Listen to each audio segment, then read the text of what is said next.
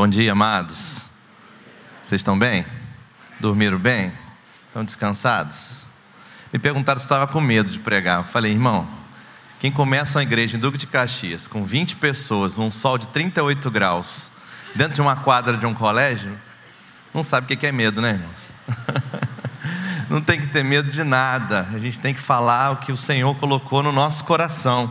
Nós estamos a sete dias da campanha de 40 dias de atitude. Você já comprou seu livro, né? Você já comprou, já reservou. Você é esperto. E hoje nós vamos pregar uma mensagem. Pastor Josué, conversando comigo, falou assim: vamos pregar uma mensagem pré-campanha. Então hoje é a semana zero. Semana que vem é a semana um. Hoje é a semana zero. E a gente, no início dessa campanha, eu quero te dizer: essa campanha 40 dias de atitude pode e vai mudar a sua vida. Pode vai mudar a sua vida. Ela não é simplesmente uma campanha, irmãos, ela é a campanha. Ela é uma campanha que tem mudado a história de milhares de igrejas pelo mundo. E a gente tem recebido testemunho desses pastores dizendo: a minha igreja era uma antes dessa campanha, agora é outra depois dessa campanha.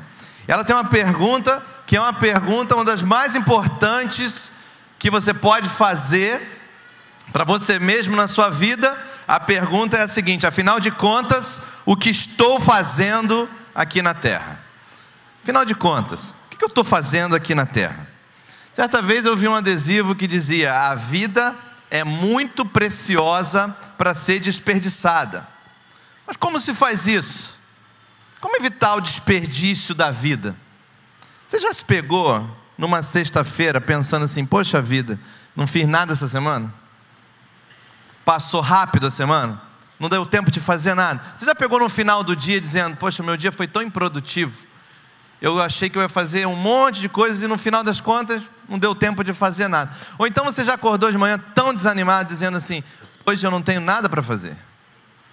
Eu estou tão desanimado, não dá vontade nem tirar o pijama.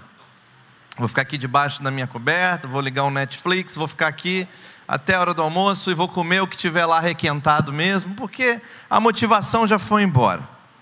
Já você já olhou para trás e falou assim: "Ah, meus 20 anos, se eu pudesse voltar aos meus 18 anos e começar tudo de novo".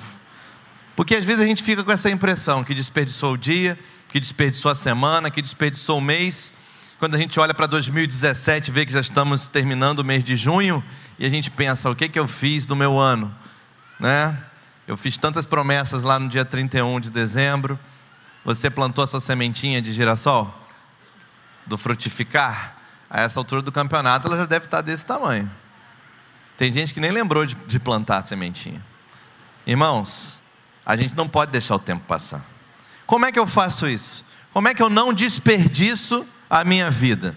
Bom, um dos melhores jeitos de responder essa pergunta é procurando a resposta na Bíblia. Então eu queria pedir para você, por favor, abrir a sua Bíblia na carta aos Efésios, no capítulo 5. Efésios, capítulo 5.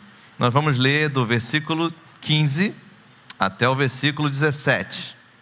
Efésios 5, do 15 ao 17.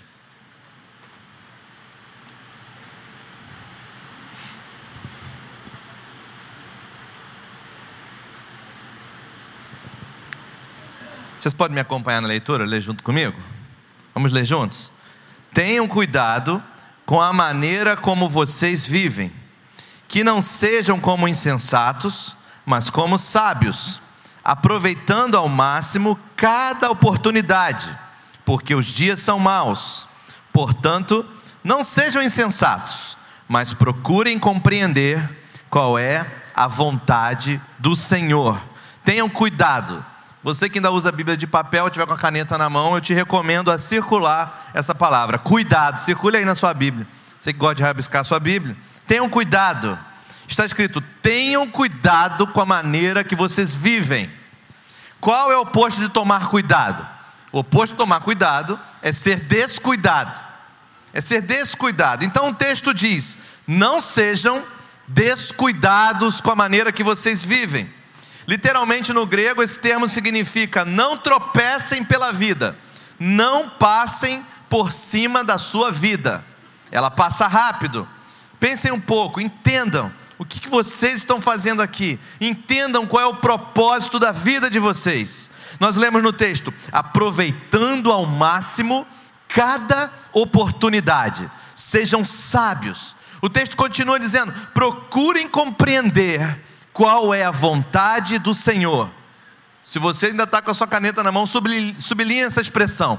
Procurem compreender qual é a vontade do Senhor. Essa frase é muito importante para a sua vida com Deus. Se eu pedisse para você ser honesto nessa manhã, quantos aqui poderiam dizer que gostariam de saber o que Deus quer fazer com a sua vida? Se eu dissesse, olha, gente, Deus está para te contar o que, que Ele quer fazer da sua vida, quantos gostariam de saber? Você gostaria de saber? Então, ó, tem um telão, vai passar, Deus vai falar. Vocês fazem uma fila e cada um vai entrar de uma vez e ele vai dizer: é isso que eu quero da sua vida, é isso que eu quero da sua vida, é isso que eu quero da sua vida. É muito bom saber quando o que, que o patrão quer da nossa vida. Você tem um patrão e você fica se perguntando: como é que eu faço para ser promovido? Como é que eu faço para para seguir na minha carreira. E é tão bom quando ele é claro com você, né? Que ele te chama e ele fala para você assim: olha, se você fizer isso isso e isso, daqui a seis meses você vai ser promovido. Aí você faz isso, isso e isso. Em seis meses vem a promoção. Uau! E daqui a pouco ele diz: se você fizer agora isso, isso e isso, no final do ano você vai virar gerente. Você fala, Poxa, eu vou fazer então. Isso, isso, isso. No final do ano ele vem e diz: Olha, agora você é gerente. É muito bom porque ele foi claro, você sabe exatamente. Por isso que o texto diz: procurem compreender qual é a vontade do Senhor. Procurem compreender. Bem, vocês estão com sorte. Hoje é o seu dia de sorte, porque nessa campanha nós vamos estudar intensamente por 40 dias o que que Deus quer que você faça com a sua vida. Então você pode virar para o seu irmão e dizer para ele assim: se deu bem, hein? Diz para ele, se deu bem. Agora vira para o outro para não fazer acepção de pessoa, falou: vai ficar sabendo o que Deus quer da tua vida. E isso, se deu bem, você está com sorte. Você escolheu vir aqui. É o melhor lugar que você poder ter escolhido. Nós lemos assim no texto: Ei, não sejam insensatos Sejam sábios, entendam o que Deus quer fazer com suas vidas. Agora, nós vamos dar uma olhada, durante a campanha, nos cinco propósitos que o livro vai te apresentar, e você vai olhar com calma esses cinco propósitos, mas hoje, antes de fazer isso, eu quero que pensemos sobre três importantes questões da sua vida três importantes questões que você tem que responder para a sua vida. O primeiro, a primeira questão é: o que, que Deus quer? O que Deus quer. A segunda questão é: o que é preciso? E a terceira questão é: por que, que eu deveria fazer? O que, que Deus quer? O que é preciso? E a terceira: por que, que eu deveria fazer isso? Se você pudesse resumir sua vida, essas seriam as três questões mais importantes da sua vida. O que, que Deus quer? O que, que é preciso para fazer? E por que, que eu deveria fazer o que Deus quer? Então vamos analisar uma de cada vez. A primeira questão: o que que Deus quer da minha vida? O que quer dizer isso? O que, que essa pergunta implica na sua vida? Vamos dar uma olhada nisso hoje. Bom, lendo a Bíblia, nós podemos resumir o conteúdo das Escrituras em algumas palavras apenas. Você pode anotar isso. Diz assim: ele quer sua vida toda. Ele quer sua vida toda. Você pode dizer para você mesmo: Ele quer minha vida toda. Não há um versículo em toda a Bíblia, nenhum, que diga que você pode ser cristão e continuar vivendo como antigamente. Não existe. Deus quer sua vida toda. Toda. Ele não quer apenas 10% de você, ele não quer 50% de você, Deus não quer 99% de você, Ele quer toda a sua vida. Bom, Deus deixa isso muito claro, não há nenhum mistério aqui, pastor. Veja o que a Bíblia diz em Romanos 6,13. Ele diz assim: ofereçam-se a Deus como quem voltou da morte para a vida, e ofereçam os membros do corpo de vocês a Ele, como instrumentos de justiça. Então a palavra diz para você: ofereçam os membros do corpo. Isso é se oferecer completamente. C.S. Lewis disse uma vez: a única coisa que o cristianismo não pode ser é moderadamente importante. Ele não pode ser. Meu amigo, se Deus é verdadeiro, então ele merece tudo que você tem. Se ele não é verdadeiro, então você não deveria estar aqui agora. Mas se ele é verdadeiro, então ele merece tudo. A única coisa que o cristianismo não deve ser, anote isso, é moderadamente importante. Ou é tudo, ou é nada. Ou é verdadeiro, e isso vai determinar o restante da sua vida, ou você deve largar isso para fazer o que você tem vontade.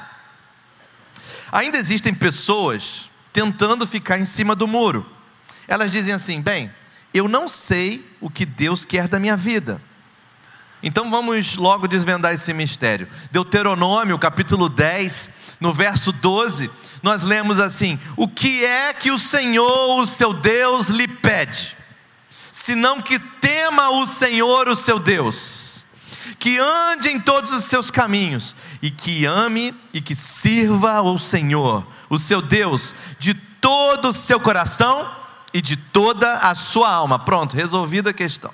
Você nunca mais vai poder dizer, eu não sei o que Deus quer da minha vida. Quando você disser isso, leia Deuteronômio 10, versículo 12. Aí aparece de novo nesse texto uma expressão: todo o seu ser, de todo o seu coração, de toda a sua alma. Muitas pessoas tentam ficar em cima do muro. Elas dizem: bem, sabe uma coisa? Eu vou servir a Deus no meu tempo livre. É, é como se eu tivesse uma torta. E nessa torta eu tivesse várias fatias. E algumas fatias eu dou nomes para ela. Numa fatia está minha vida social, na outra minha carreira profissional, na outra minha vida sexual. Você sabe como é que é? Tenho a minha vida com a minha família. Tem uma outra fatia que se chama aposentadoria. E aqui tem uma outra fatiazinha que eu dou o nome para ela de vida espiritual como se sua vida espiritual fosse parte de uma torta. Errado. A torta toda é de Deus. Ele quer que a torta toda esteja sobre o controle dele. Ele não quer ser classificado como num arquivo. Deixa eu olhar aqui: a família, finanças, espiritual. Ele não quer você dizendo, sabe, Senhor, eu vou lhe dar 10% da minha vida. Ele quer tudo que é todo o seu ser. Bom, existe um mito que diz que você tem capacidade para fazer tudo. Diz que você pode ter tudo, mas eu quero dizer que você não pode. Você tem que entregar tudo a Deus. Veja Mateus 6:24. O Senhor Jesus em Mateus 6:24 diz: Ninguém pode servir a dois senhores, pois odiará um e amará o outro, ou se dedicará a um e desprezará o outro. Vocês não podem servir a Deus e ao dinheiro. E aqui ele ressalta, ele diz: vocês não podem, vocês não podem, não está escrito vocês não devem servir a Deus e ao dinheiro, está escrito vocês não podem servir a Deus e ao dinheiro. A Bíblia diz que é impossível, é impossível. Do que, que Deus está falando aqui? Do que Jesus está falando aqui? Ele está dizendo que é impossível ter duas prioridades. Número um, é impossível. Você sempre vai ter algo que é o número um, e o restante vai ser o número dois, o três, o quatro, o cinco da tua vida. Há muitas coisas além do dinheiro que podem certamente empurrar Deus para fora da prioridade número um. Por exemplo, o trabalho pode tirar Deus do primeiro lugar. Jogos, esportes, hobbies, Lazer pode tirar Deus do primeiro lugar. O namoro pode tirar Deus do primeiro lugar. Até a sua família pode tirar Deus do primeiro lugar. E ele está dizendo que você não pode servir a Deus e mais alguma coisa ao mesmo tempo. Ele diz: Eu quero tudo, eu quero controlar a sua vida totalmente. Então a verdadeira questão aqui é: o que vai ocupar o primeiro lugar na minha vida? O que vai ocupar então o primeiro lugar em você? Trata-se do que vai ser o seu primeiro alvo. Vai ser construir sua carreira. O primeiro alvo vai ser a vida da sua família. O primeiro objetivo da sua vida é conquistar uma aposentadoria gorda. O primeiro alvo de sua vida é manter sua boa saúde. E veja bem, irmãos, todas essas coisas são boas. De fato, todas essas coisas foram criadas por Deus. Deus não tem nada contra que vocês tenham essas coisas em sua vida. Isso é dom de Deus. Deus diz então: não tenham outros deuses diante de mim, seja lá o que for que ocupe o primeiro lugar na sua vida, isso é o seu Deus. Ele diz: Eu não quero outro Deus no meu lugar, se outra coisa ocupar o meu lugar, isso é um ídolo. No momento em que você tiver alguma coisa ocupando o seu lugar na sua vida, em primeiro lugar, que não seja Deus, isso vai se tornar um ídolo. Aí está a idolatria. E Deus diz: Isso está errado. Ele diz: Eu quero colocar, eu quero ser o número um em sua vida, antes de todas as coisas. Eu vou colocar todas as coisas em sua perspectiva correta. Ele diz: Tudo vai fazer sentido quando eu for o número um em sua vida. Tudo vai fazer sentido. Uma vez Jesus contou uma história sobre isso. Na verdade, não, na verdade não é uma história, na verdade foi um fato que aconteceu na realidade, em sua vida aqui na terra. Ele estava andando pelas ruas de Jerusalém e disse a um homem que estava ao seu lado: disse a ele assim: segue-me. O rapaz disse: tudo bem, eu vou segui-lo, mas Senhor, deixa-me primeiro cuidar dos meus negócios e de minhas responsabilidades. Vejam essa pequena frase: Senhor, deixe-me primeiro. Senhor, deixe-me primeiro. É uma contradição. Você não pode ter na mesma frase Senhor e primeiro eu. Não dá para colocar na mesma frase: Senhor, deixe-me primeiro. Se você está dizendo primeiro eu, então ele não é seu Senhor. Não está no comando, não é o número um. Portanto, você tem que decidir quem vai ser o Senhor da sua vida. Você ou Deus? Como é que vai ser? Deus primeiro ou primeiro eu? Lembre da pergunta: o que que Deus quer? Deus quer tudo. Deus quer tudo. Se você está dizendo primeiro eu, Ele não é seu Senhor. E Ele precisa ser Senhor da sua vida. De fato, Senhor. Eu quero fazer uma pergunta pessoal para você. Em que área da sua vida você está dizendo para Deus, eu primeiro? Em que área da sua vida você está dizendo para Deus, eu em primeiro lugar? Você sabe que mesmo os cristãos mais fiéis fazem isso. Em que área da sua vida você está dizendo, Deus, eu vou viver para o Senhor, mas deixa eu primeiro encontrar alguém para casar? Deus, eu vou viver para o Senhor, mas deixa primeiro eu terminar meus estudos. Deus, eu vou viver para o Senhor, mas deixa primeiro os meus filhos saírem de casa. Deus, eu vou viver para o Senhor, eu vou pegar fogo pelo Senhor, vou fazer de tudo. Só não pede por esperar, mas primeiro deixa eu conquistar a minha independência financeira. Deus, deixa eu pagar o meu empréstimo, minha hipoteca. Deus, deixa eu construir minha carreira. Deus, deixa primeiro eu financiar a faculdade dos meus filhos. E Deus diz: se eu não for o primeiro, nada vai estar na perspectiva correta na sua vida.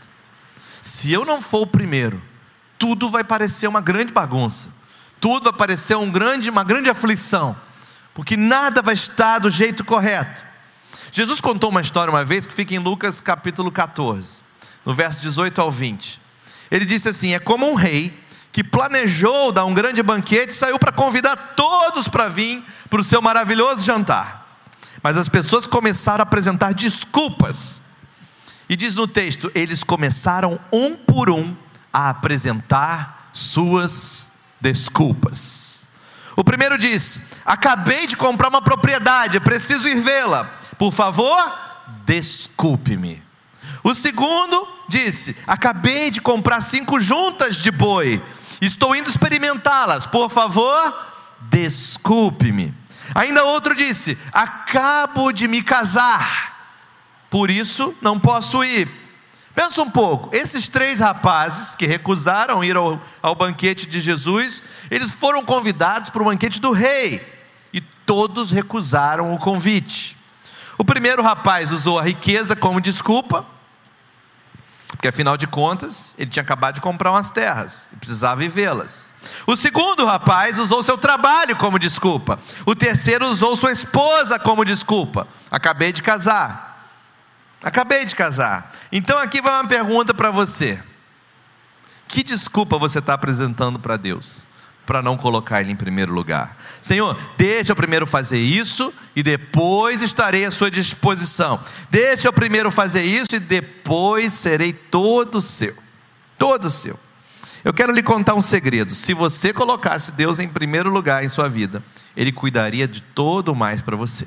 De todo mais. A Bíblia promete isso. Em Provérbios 3,6, a Bíblia diz isso claramente para nós. Reconheça o Senhor em todos os seus caminhos, isso é, em tudo. Coloque-o em primeiro lugar, e ele endireitará as suas veredas. Ele vai coroar seus esforços com sucesso. Eu não conheço ninguém que não queira ser bem-sucedido. Você quer ser bem-sucedido? A Bíblia diz como. Bem aqui, ele diz: em tudo que fizer, coloque Deus em primeiro lugar. Em tudo que fizer, coloque Deus no lugar correto. Ele vai coroar seus esforços com sucesso. Você já tentou viver um cristianismo de meio período? Não dá certo. A primeira questão da vida é o que Deus quer. O que Deus quer da minha vida? Ele quer você em sua totalidade. Toda vez que você ficar em cima do muro, você sai perdendo. Toda vez. O rapaz estava em cima do muro, de um lado os anjos de Deus e o Senhor Jesus, todo mundo lá. Do outro lado, o diabo, Satanás e os demônios. Do lado direito, o Senhor Jesus, os anjos ficavam dizendo: Vem para cá, vem para cá, sai de cima do muro. Do lado de lá, os demônios e Satanás quietos. E ele ficou meio curioso com aquilo. Ele falou: Por que, que vocês me chamam e eles ficam quietos? Ei, diabo, por que, que você não me chama para o teu lado também? E ele disse: Porque o muro já é meu. Eu não preciso que você saia do muro. Se você ficar em cima do muro, você está no lugar que eu quero que você esteja. Você sabe que Satanás ele não está nem aí para quem está lá no pecado. Lá já está morto, lá não tem problema. Ele está de olho em você. Ele quer que você fique inoperante. O papel dele é deixar o crente inoperante. Se você começa a ajudar crente, você começa a levantar a batalha contra ele. Se você começa a ajudar líder de célula, supervisor, vira supervisor e depois fica, ai, quantas lutas que eu estou, que eu estou enfrentando, quanta oposição do diabo, é porque você está ajudando líder. Quando você começa a ajudar pastores, mais ainda, porque você levantou batalha contra Satanás. Ele quer tirar o foco da sua vida. E ele não está nem aí se a igreja está cheia. Ele está aí se a igreja está cheia de gente operante para Deus. Gente que vai causar um estrago no inferno. Aí ele fica com problema. Aí você tira o sono dele. Agora, se você está dentro da igreja e Deus não está no primeiro lugar da sua vida, Ele não está nem um pouco preocupado contigo.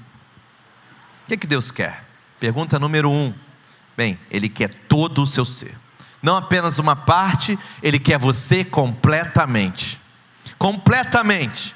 Questão número dois, pastor, se ele me quer completamente, o que que eu preciso fazer? O que é preciso então para que de fato ele me tenha completamente?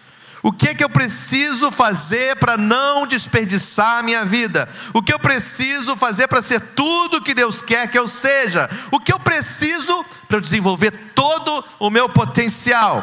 Bem, eu vou lhe dizer em apenas uma palavra. Talvez vocês não gostem muito dessa palavra, porque essa palavra ela não é muito famosa. Algumas pessoas sentem coceira quando ouvem essa palavra, mas é a palavra disciplina. Disciplina. Disciplina, alguém, as pessoas torcem um bico um pouquinho. Anota esse versículo aí, irmão, Provérbios 10, 17. Ele diz: Quem acolhe a disciplina mostra o caminho da vida. Quem acolhe a disciplina mostra o caminho da vida. Você não pode ser discípulo sem disciplina. As duas palavras andam juntos, juntas, discípulo disciplina. Disciplina discípulo. É parecido. Você não pode ser discípulo de Jesus sem disciplina. Veja o que a Bíblia diz em 1 Timóteo 4:7. 1 Timóteo 4,7 a Bíblia diz: Seja disciplinado com o propósito de alcançar a piedade Seja disciplinado. Seja disciplinado. Eu acho que está acabando a pilha aqui. Alguém? O que quer dizer disciplina, pastor? Bem, em poucas palavras, isso é interessante demais. Disciplina. Deu até um mistério agora, né? disciplina é gratificação adiada. Disciplina é gratificação adiada. É quando você se esforça agora, paga o preço agora para colher depois. Isso é disciplina. Se você é disciplinado, por exemplo, na sua saúde, com o seu corpo, você começa a correr nos primeiros dias, dói muito. Dói o músculo. Não tem gratificação nenhuma ali, querido. Você não colhe nada naqueles dias. Você não vê o seu peso diminuir. Na verdade, tem gente que até dá uma inchadinha. Vai para a balança e fica: Meu Deus, eu estou correndo e engordei. Disciplina é gratificação adiada. Quando você está lá no terceiro ano do ensino médio e começa em janeiro e está todo mundo lá brincando, está na praia, está jogando bola, está passeando, está viajando e você, como eu fiz uma vez na minha vida, começa a colar fórmulas na parede do seu quarto, fórmulas que eu nem tinha estudado ainda, irmão, já comecei a colar, porque eu falei, eu vou, vou precisar disso no final do ano, que eu tenho que passar no vestibular. Irmãos, nada disso é agradável. A minha parede ficou horrorosa, ficou cheia de fórmula colada. Mas eu falei, eu vou começar a estudar de agora. Eu, eu vou sacrificar agora. Eu sacrifiquei as notas do meu terceiro ano do ensino médio para passar no vestibular. O diretor me chamou um dia e falou: Você está indo mal nas, nas provas do ensino médio. Por quê? Eu falei: Porque eu estou estudando para o vestibular. Mas se você não passar, eu falei: Rapaz, dá um jeito de me passar, porque eu vou passar no vestibular. E ele fez, irmão. Posso contar agora, né? Ele fez. Ele mandou, então faz a prova de novo aqui, querido. Essa prova aqui não deu certo, não. Ele me deu a prova para fazer de novo. Eu fiz de novo, passei. Ainda bem que ele fez isso. Queridos, gratificação adiada. Você tem disciplina, você paga o preço e você colhe depois. Você colhe um pouquinho para frente. Alguns de vocês nem precisam dessa definição porque são assim incrivelmente disciplinados. Existem pessoas que são assim. Alguns aqui são muito disciplinados no seu trabalho, na sua carreira profissional, planejam o dia, estão sempre no horário, são conscienciosos em seus hábitos de trabalho. Outros são muito disciplinados no cuidado com o corpo, nunca falta uma sessão de academia. É, já passou ali nas Américas, irmão, seis da manhã e tem gente na fila esperando a academia abrir. Irmãos, isso, não, isso é surreal para mim. Eu acho que é por causa da minha barriguinha. Esperando abrir a academia. Eu, eu, eu já vi gente fazendo fila no banco para esperar abrir. Mas na academia, eu já vi, passei aqui e vi gente parada, esperando, braço cruzado. Quando abrir, eu corro, para usar a melhor esteira logo. São extremamente disciplinados. Eu quero dizer, tem gente, por exemplo, que não perde seu programa favorito de TV. Ou seja, nem perde em perder, nem pensa em perder. Naturalmente, muitos de nós nunca perdemos uma refeição. Hein, pastor Claudio? Né? Nunca perdemos. Eu acho que eu não lembro a última vez que eu perdi uma refeição. Na verdade, há muito tempo eu não perco uma refeição, irmãos. Eu estou achando a refeição dos outros, né? Em vez de perder a minha. você é disciplinado em certas áreas e, naturalmente, você não é disciplinado em outras. Você sabe em que áreas da sua vida você é disciplinado? Provavelmente você sabe. E você sabe em que áreas da sua vida você gostaria de ser disciplinado? Eu digo para você, você sempre faz, querido, o que você considera mais importante. Que tal se você fosse tão disciplinado na sua hora devocional, no seu tempo a sós com Deus, quanto você é na hora de não perder uma refeição? Que tal se você fosse disciplinado com servir aos outros, quanto você é na ida ao trabalho todos os dias? Que tal? E se você fosse disciplinado com a frequência aqui na igreja, no Tadel, quanto é você quando você é disciplinado lá no seu programa favorito de TV? Sabe, existe uma palavra, uma palavra mais assim agradável para disciplina, se você quiser trocar, eu deixo, não tem problema. Dou permissão para você trocar por a, pela outra palavra. A outra palavra é hábito. Hábito. Os hábitos são simplesmente disciplinas. Você é o resumo de todos os seus hábitos. Diga-me então o que você faz habitualmente, e eu vou lhe dizer qual é o seu caráter. Você é o que você faz. Se você habitualmente fala a verdade, eu digo, você é uma pessoa íntegra. Se você é fiel à sua esposa, eu digo, você é uma pessoa fiel. Trata-se então do que você faz seguidamente, sem ao menos pensar, isso é hábito. Se é um hábito, é parte de sua vida. Sua vida toda está projetada, moldada, controlada, formada pelos hábitos. Quem dirige muito já se pegou, já aconteceu isso comigo isso é assustador. Quando você está dirigindo e você chega a um certo lugar e você fala: Eu não lembro de ter, de ter dirigido, nem passado as marchas, eu já estou de quinta. Qual homem já passou por isso aqui? Você já passou por isso? Aqui, todo mundo se entregando, os distraídos. Eu também sou assim, irmão. Quando eu vejo, eu já estou de quinta. Eu saio de Caxias para ir para o centro. Quando eu vejo, eu estou em frente à Ilha do Fundão já, na, na, na, linha vermelha. Eu falo, já cheguei até aqui. Eu fico pensando, será que eu desviei dos carros? Lógico que eu desviei, eu estou ali, né? Mas eu fico pensando, como é que eu fiz isso tudo? A minha cabeça, eu nem. Eu, a minha cabeça estava pensando em outra coisa. E eu estava no automático fazendo aquilo. Já viu quando você sai de casa, está no elevador e você fala, tranquei a porta ou não tranquei? Já viu quando você está lá no trabalho e fala, desliguei o ferro ou não desliguei? Ai, dúvida cruel. Desliguei o ar-condicionado ou não desliguei? Porque você já está tão automático, o hábito vai te levando a fazer aquilo sem que você pense no que você está fazendo. Deixa eu te falar uma coisa. Tem muita gente que não sabe como mudar a sua vida. O segredo está aqui. Se você deseja mudar a sua vida, tudo que você tem que fazer é mudar os seus hábitos. Mudar os seus hábitos. Veja bem, um dos maiores alvos da campanha do 40 dias de atitude é que estaremos começando na próxima semana a ajudá-lo a desenvolver novos hábitos espirituais.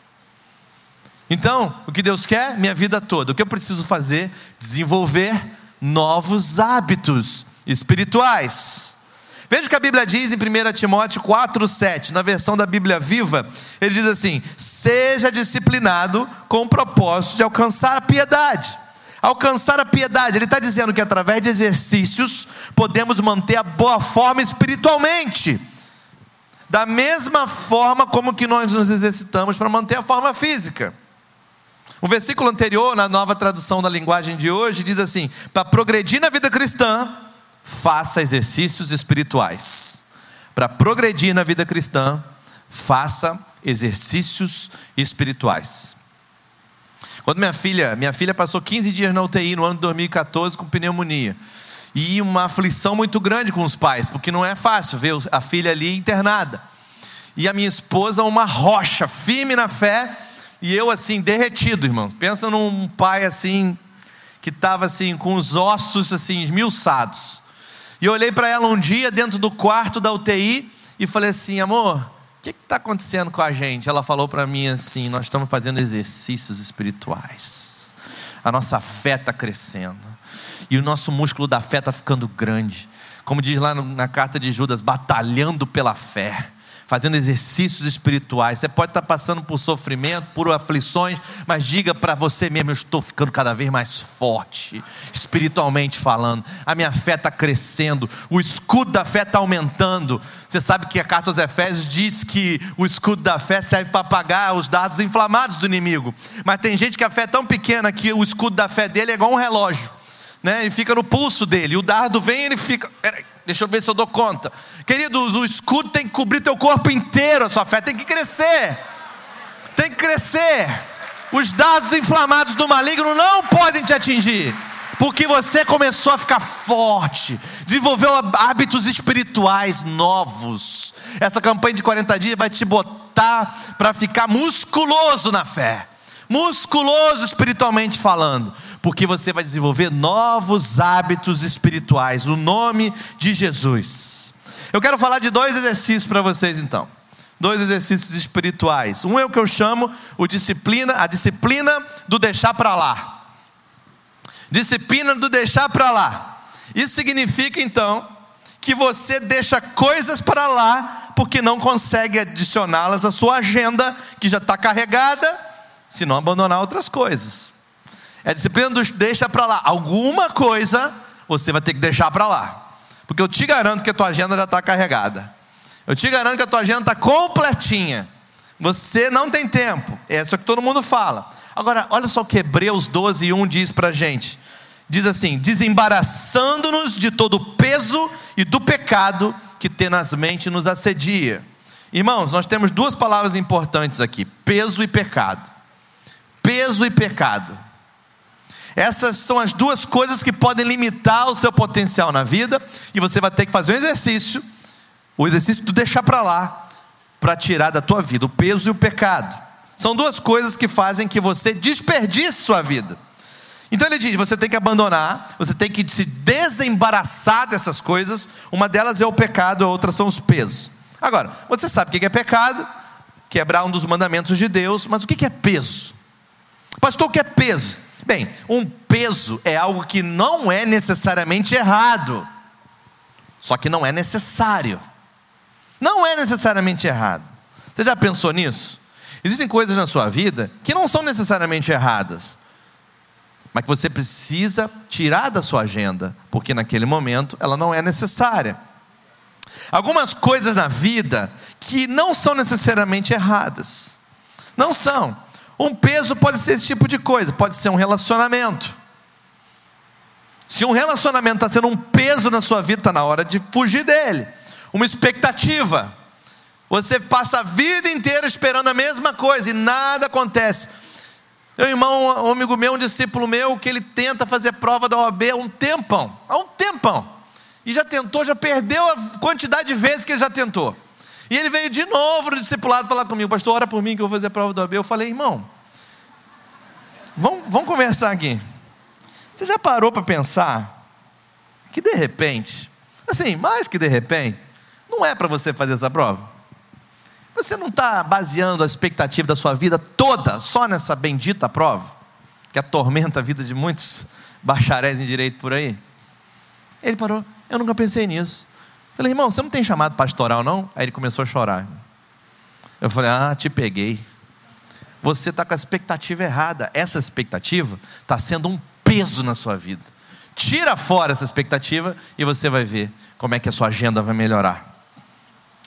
Irmãos, uma das razões pelas quais nós achamos difícil abandonar atividades é porque nós ligamos a nossa identidade a essas atividades. Mas se você levar a sério o cumprimento do seu propósito de vida, sobre o que vamos falar, você precisa abrir espaço para Deus na sua vida. Se você vai dar espaço para Deus em sua vida, você vai ter que fazer alguns cortes. Se sua agenda está muito cheia para receber Deus na sua vida em primeiro lugar, então sua agenda está muito cheia.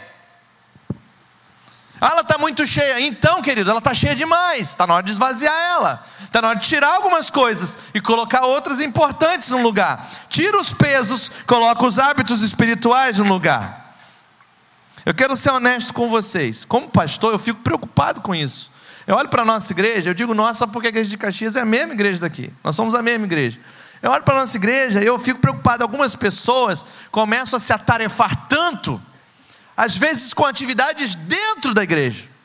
E elas estão com, tarefa, com tantas tarefas. E as suas vidas vão para além do limite, elas ficam sobrecarregadas, fazendo coisas demais na vida. No mês passado, reuni minha liderança lá em Caxias e falei: gente, o que está acontecendo? Vocês estão um pouquinho sem gás. Eu estou sentindo que as células estão meio que ficando sem visitantes. O que está vendo? Eles falaram para mim, pastor, está com atividade demais na igreja, a gente não está dando conta. Eu, eu peguei o calendário da igreja e reformulei, tirei um monte de coisa. Tirei essa atividade, essa, essa, essa. Falei, agora eu quero que vocês deem atenção para as células de vocês, para os discípulos de vocês, para evangelizar, para trazer visitante. Vocês vão focar nisso agora. Ah, e a festa da roça? A festa da roça a gente faz ano que vem. Ah, e a festa do, do, da costela perdida também. Ano que vem a gente faz. Vai lá. Eu mandei todo mundo para cá. Veio todo mundo para cá ontem. Falei, vai lá na barra. Lá vai ter. E o EDD? Ah, o EDD a gente vai fazer junto com a barra também. Não vou sobrecarregar. No Vida Vitoriosa eu não negociei. Não, não vamos fazer o nosso vida. Fizemos o nosso vida. Foi uma benção. Mas, irmãos, nós temos que pensar como é que está a nossa agenda. Como é que está a nossa agenda? Nós estamos prontos para nos próximos 40 dias acrescentar hábitos espirituais em nossa agenda? Porque eu vou dizer uma coisa: pelo menos três hábitos espirituais você vai ter que acrescentar na sua agenda, se você quiser fazer essa campanha, assim, para tirar nota 10. Para tirar nota 10, para saber o propósito de Deus para sua vida, você vai ter que acrescentar três hábitos, três novos hábitos. Primeiro, você vai ter que adicionar uma leitura devocional diária de uns 15 minutos do seu livro que você comprou. Você não vai deixar ele empoeirando lá na tua casa, né? Você vai ler ele nos 40 dias. É uma leitura para cada dia. Em segundo, uma reunião semanal com a célula durante seis semanas, para ajudar você a entender o propósito de Deus para a sua vida. um devocional diário de 15 minutos, uma reunião semanal com uma célula. Em terceiro, um versículo para decorar durante a semana, que lá no teu livro tem um versículo para decorar. Eu estou dizendo desde já, como pastor, que se preocupa com vocês, que nós precisamos decidir agora o que, que a gente vai cortar das nossas agendas antes de começar os 40 dias de atitude. O que, que nós vamos cortar? O que, que você vai parar de fazer para viver essa campanha intensamente? Toda vez que você acrescenta uma coisa no seu calendário, você precisa retirar outra. Toda vez. Toda vez que você vai assumir um novo hábito, uma nova habilidade, um novo compromisso, você deve dizer: o que, que eu vou parar de fazer a partir de agora? Algumas coisas que você vai precisar acrescentar à sua vida. Há outras coisas que você vai procrastinar, porque não precisam ser realizadas agora. Não são ruins, apenas são outras coisas que não são tão importantes, não vão te fazer crescer espiritualmente. E você precisa saber disso. Talvez você precise desistir de uma hora lá do seu Netflix, do seu HBO. Talvez você precise deixar ver a sua série, sabe? Um episódio por dia só, em vez de ver 18 episódios num dia. Né? Talvez, não sei, estou dando só uma sugestão. Né? Isso vai significar a morte para alguém, né? mas é assim mesmo. Dói no início, depois se acostuma. Você pode ir para casa para assistir o jornal, ou você pode ir para a tua célula. Porque tem um negócio, lá na igreja, eu já falei isso na Zona Sul, quarta-feira, vou falar aqui de novo. Tem um negócio que, que os crentes inventaram agora, que é o tal do não deu para eu ir. Você conhece esse negócio, Claudio? Não deu para eu ir. Irmão, você não foi na célula. Ah, pastor, não deu para eu ir. Irmão, não deu para eu ir, quer dizer que bateu um meteoro na rua, abriu um buraco, eu queria tanto ir, eu fiquei impedido. Quer dizer que o zoológico abriu, os, os animais estão na rua, eu queria ir, mas tinha uma onça no meio do caminho. Você não deu para eu ir. Não é? Não deu para eu ir. Agora, a pessoa vira para mim: Ah, pastor, mas é porque quando a umidade relativa do ar está abaixo de 30%, eu não saio de casa. Ah, pastor, é porque o primo da minha concunhada está fazendo, sabe, aniversário de formatura. E ele mora lá nos cafundó do Judas, eu tenho que ir. Mas na cela não deu para eu ir. No culto não deu para eu ir. Irmãos, tire isso do seu vocabulário em nome de Jesus. Nome de Jesus. Não fala, não deu para eu ir para os pastores, não, que irmão, dá uma fisgada no fígado na hora, assim, sabe? Ai, ai, não deu para eu ir de novo. Não fala isso, não. Isso dói, dói no coração do pastor, irmão. Não fala, não deu para eu ir, não. Você precisa dizer para você mesmo: o que, que eu vou fazer da minha vida? Talvez você precise dormir 15 minutos mais cedo, para acordar 15 minutos mais cedo e conseguir fazer a sua devocional. Você simplesmente não pode continuar acrescentando coisas novas à sua agenda. Para alguns, talvez isso soe como uma heresia. Por favor, não taquem os sapatos em mim, tá? Talvez você precise cortar os seus exercícios físicos durante a campanha dos 40 dias. Talvez, não sei quanto tempo você passa lá. Talvez porque um dia seu corpo vai decair e vai morrer não é? Mas seu espírito vai durar para sempre. Seu espírito vai durar para sempre. A Bíblia diz: use seu tempo e provações para trabalhar seu espírito. Há um custo a ser pago quando colocamos Deus no primeiro lugar em nossa agenda, mas a recompensa é muito grande. Há uma outra disciplina, eu falei dois exercícios. Primeiro é do deixa para lá. O segundo, que é o do respeitar prioridades. É o segundo exercício. Um bom exemplo é o texto de Lucas 10, 40 e 42 que conta de duas irmãs, amigas de Jesus. Jesus foi visitar elas, vocês lembram, né? Marta, porém, estava ocupada com muito serviço. E eu quero parar um pouco aqui. Alguém se identifica com essa frase? Marta estava ocupada com muito serviço? Não precisa se entregar, não, irmão. Mas, né? Marta estava ocupada com muito serviço. Marta estava distraída por causa das suas muitas tarefas. Não tinha agenda para o dia por isso ela pergunta para o Senhor assim: Senhor, você não se incomoda que a minha irmã tenha me deixado sozinha com o serviço? Diz para ela me ajudar. Então repara, ela estava ocupada com muito serviço. Olha só, Maria estava sentada nos pés de Jesus, mas o Senhor respondeu: Ô Marta, ah, Marta, você está preocupada, você está inquieta com muitas coisas. Em outras palavras, ele queria que Marta acrescentasse uma coisa espiritual na sua vida, mas ela não tinha tempo na agenda dela.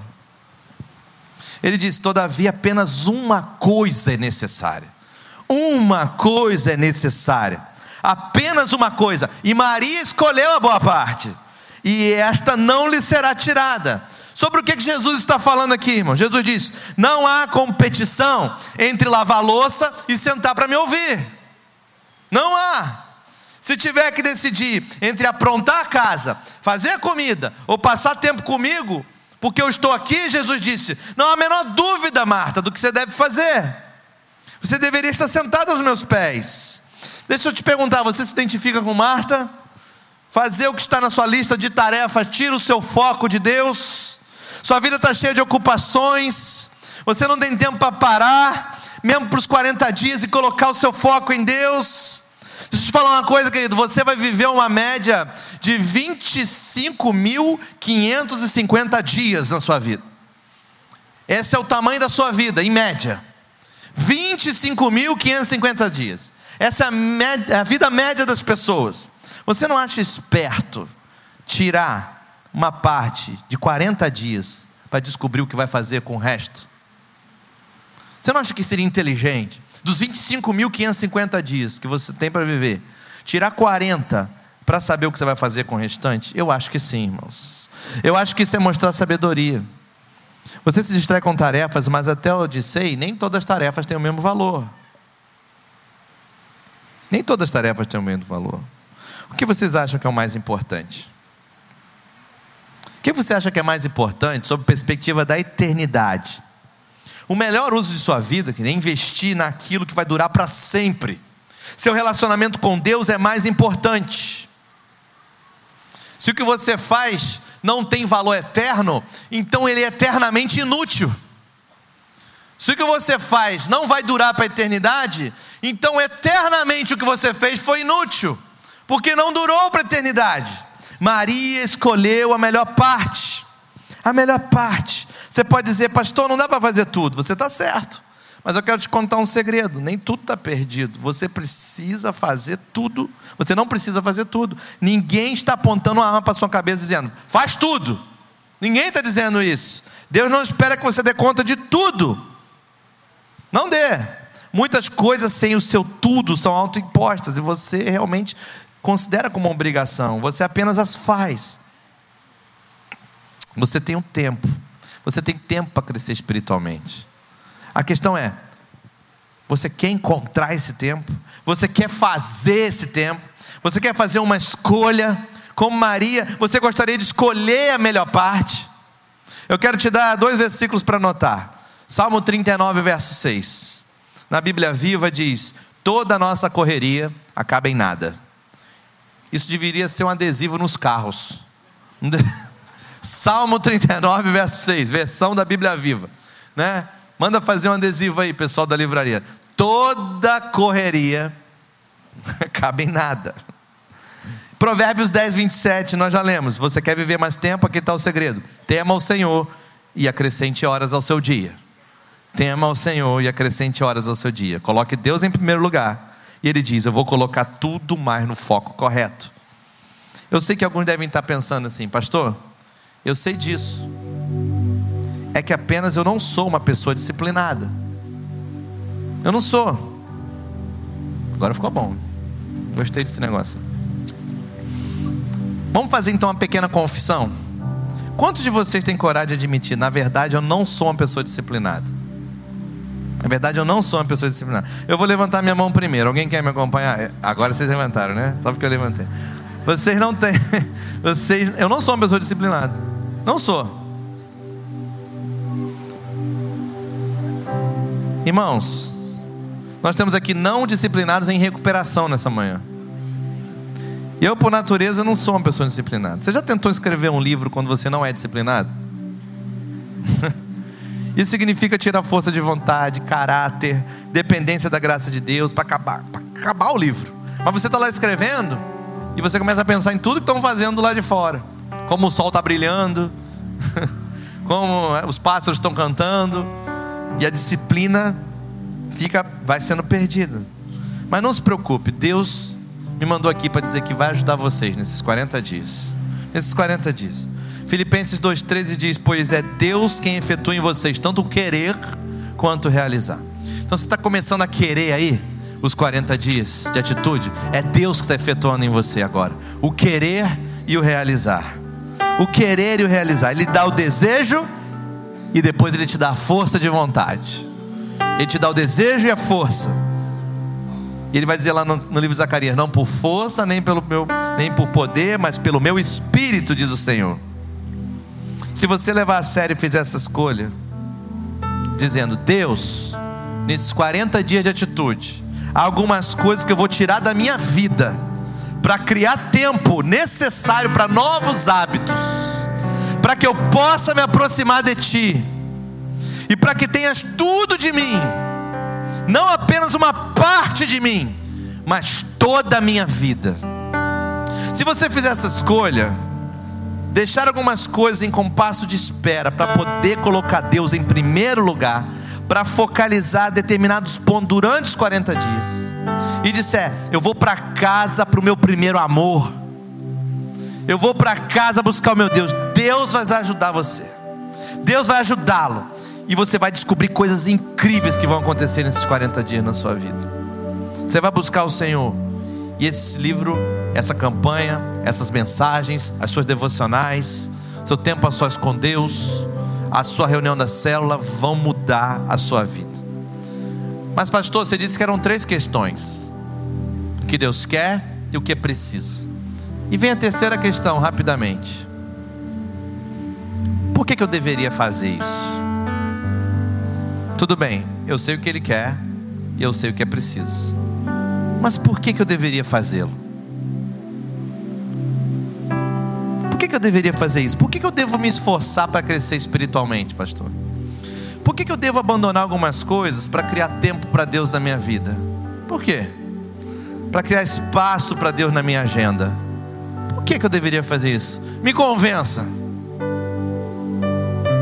Há muitos benefícios, queridos, que eu poderia dizer aqui. E a gente podia passar o resto da tarde aqui falando deles. Mas eu não vou fazer isso. Benefícios imediatos, benefícios para a sua vida eterna. Mas mesmo aqui na terra, eu posso te dar uma razão pela qual você deve fazer isso: a cruz de Cristo. A cruz de Jesus é a única razão que você precisa para querer crescer na presença dEle. A cruz de Jesus. Por causa da cruz, Jesus se entregou completamente por você e espera que você se entregue a Ele completamente em retribuição, por causa da cruz. Nós vamos preparar os nossos corações para os próximos 40 dias, relembrando. Relembre agora, olhe para a cruz agora, o que Ele fez por você na cruz. 2 Coríntios 5,15 diz assim: E Ele morreu por todos, para que aqueles que vivem já não vivam mais para si mesmos mas por aquele que por eles morreu e ressuscitou. Ele morreu por todos, por cada um de nós. Jesus deu sua vida por todos os que estão aqui. Alguns aqui já confiam nele e reconhecem esse fato, desfrutam do seu perdão em suas vidas. Outros aqui podem ter ouvido isso tudo pela primeira vez hoje. Eu quero dizer para você: Jesus morreu por você. Ele o amou tanto que morreu por você, para oferecer perdão e graça para você. Morreu por nós, para que todos que vivemos nesse mundo, vidas normais, diariamente de rotina, com problemas e lutas, para que a gente possa viver uma vida para Ele cada um de nós, seja lá pelo que você está passando agora, eu quero dizer para você: Ele morreu para que nós não precisássemos enfrentar tudo isso sozinhos. Você não precisa enfrentar sozinho. Você pode viver plenamente Por que, que eu tenho que buscar o meu Deus? Porque Ele morreu por mim enquanto eu ainda era pecador. Foi Ele que foi me buscar primeiro.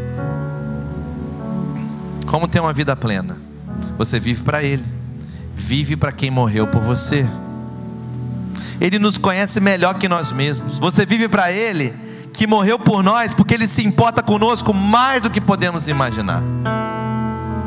E na profundidade do seu amor e cuidado por nós, tem um propósito para a sua vida, que não se compara a nada que você sonhou na sua vida. É o propósito de Deus para a sua vida.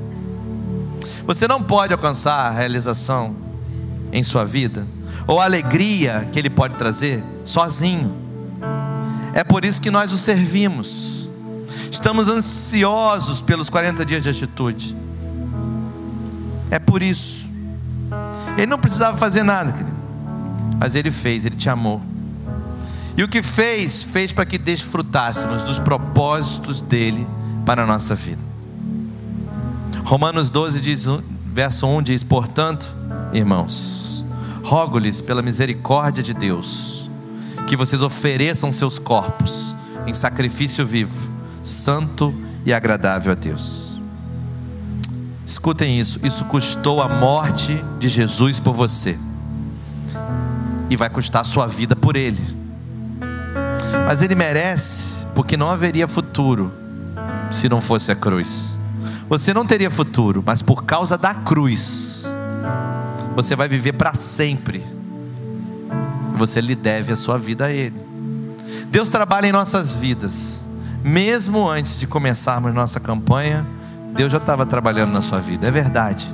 Ele te trouxe aqui hoje. E eu quero te perguntar: quem são as pessoas que você vai convidar para sua célula durante essa campanha? Quem você vai ganhar? Quem vai ganhar um livro de presente seu?